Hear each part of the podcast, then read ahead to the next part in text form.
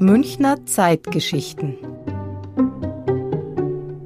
NS-Architektur in München Nordbad Also ich bin die Ingeborg Kendall. Ich wohne hier in der Zentnerstraße. Die Zentnerstraße grenzt ja ans Nordbad.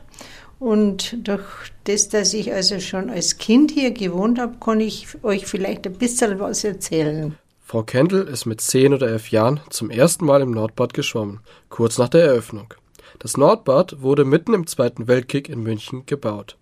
Geplant und in die Wege geleitet haben den Bau die Architekten und damaligen Münchner Stadtbauräte Philipp Zametzer und Karl Meitinger, der vorher bereits viele Freibäder gebaut hatte, beispielsweise das Dantebad.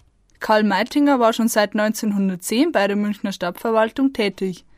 1927 wurde er städtischer Oberbaurat, 1938 Stadtbaurat.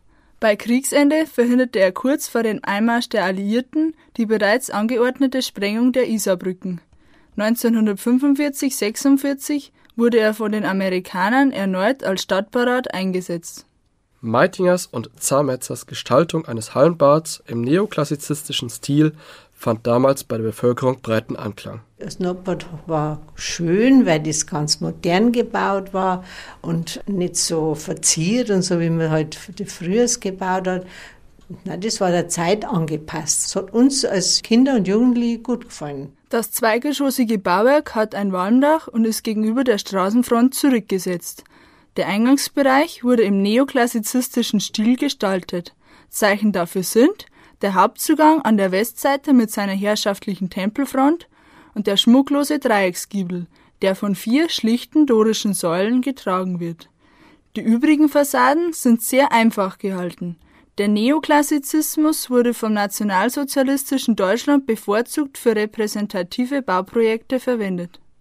München hatte nach dem Ersten Weltkrieg mit dem Müllerschen Volksbad nur ein einziges öffentliches Hallenbad, was für eine Stadt mit damals 850.000 Einwohnern viel zu wenig war. Dieser Mangel war der Stadt München durchaus bewusst. Schon in den 20er Jahren hatte man mit den Planungen für ein neues Hallenbad begonnen. Soweit ich die Quellen kenne, hat die Stadtspitze schon damals Überlegungen angestellt, im Münchner Nordwesten ein öffentliches Schwimmbad einzurichten. Diese Pläne sind dann aber gescheitert wegen der wirtschaftlichen Nöte, Inflation und später dann die Weltwirtschaftskrise. Also die kommunale Haushaltslage war sehr schlecht und dann hat man dieses Projekt Nordbad erstmal auf Eis gelegt Ende der 20er Jahre und Mitte der 30er Jahre haben dann die Nationalsozialisten nochmal neu begonnen, dieses Projekt in Angriff zu nehmen.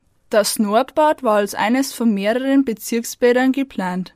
Der Westen und Süden sollten auch noch eines erhalten.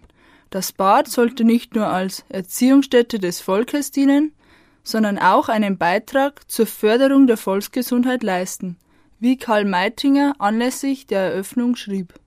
Als Bauplatz wurde die freie Fläche zwischen Schleißheimer Straße und Zentner Straße bestimmt, die zu dieser Zeit an der Stadtgrenze Münchens lag. Das war fast Stadtrand. Also wenn man stadtauswärts geht, da ist ja dann schon Wiese und alles Mögliche gewesen, freie Natur. Das sieht man ja heutzutage daran, dass viele Neubauten, die so nach dem Krieg gebaut worden sind, keine so Altbauten, aber daran sieht man das, ja. ja. Das war da frei schon aus. Oberwiesenfeld, dann heißt das war alles frei. Die Eröffnung des Nordbads wurde 1941 mit einem Schwimmwettkampf der Städte München und Wien gefeiert. Der Zuspruch der Bevölkerung war trotz der Lage am Rand von München enorm. An einigen damals sehr modernen Angeboten wie Sprudelbäder und Moorbäder hatten auch die Wehrmachtslazarette großes Interesse. Und die Menschen im Münchner Norden gingen nicht nur ins Nordbad, um zu schwimmen, sondern auch, um sich zu waschen.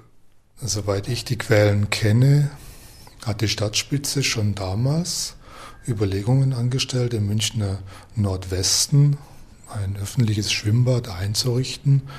Diese Pläne sind dann aber gescheitert wegen der wirtschaftlichen Nöte, Inflation und später dann die Weltwirtschaftskrise. Also die kommunale Haushaltslage war sehr schlecht und dann hat man dieses Projekt Nordbad erstmal auf Eis gelegt Ende der 20er Jahre Und Mitte der 30er Jahre haben dann die Nationalsozialisten nochmal neu begonnen, dieses Projekt in Angriff zu nehmen. Das Nordbad war mit einer Zuschauertribüne für 1400 Personen ausgestattet. Für Wettkämpfe konnten die 33 Meter langen Schwimmbahnen auf 25 Meter verkürzt werden. Das Nordbad war also von vornherein als Sportbad geplant. Es sollte gewissermaßen der regelmäßigen Körperertüchtigung der Bevölkerung dienen. Das fing schon im Kindesalter an, wie Ingeborg Kendall erzählt. Mit den Kindergruppen und jugendlichen Gruppen hat man ja viel Sport gemacht und darum ist man da auch ins Nordbad angegangen, weil das hat für Sport gegolten. Ne? Ja, ja, also Sport war groß geschrieben, das muss ich sagen. Das war 1942 und da sind wir mit der Klasse von der Schwimmschule, ich war in der Schwimmschule damals, haben wir da schwimmen gelernt, im, also im Nordbad. Und da hat man, also das weiß ich noch, da hat es so Schwimmgürtel aus Kork hat es da gegeben, ja. Aber das nicht allein, sondern die Bademeisterin, die hat uns da mit so einem Stab noch festgehalten. Das mit uns auf und ab. Ja. Also das ist mir noch in Erinnerung. Das weiß ich noch, ja. Da haben wir schwimmen gelernt.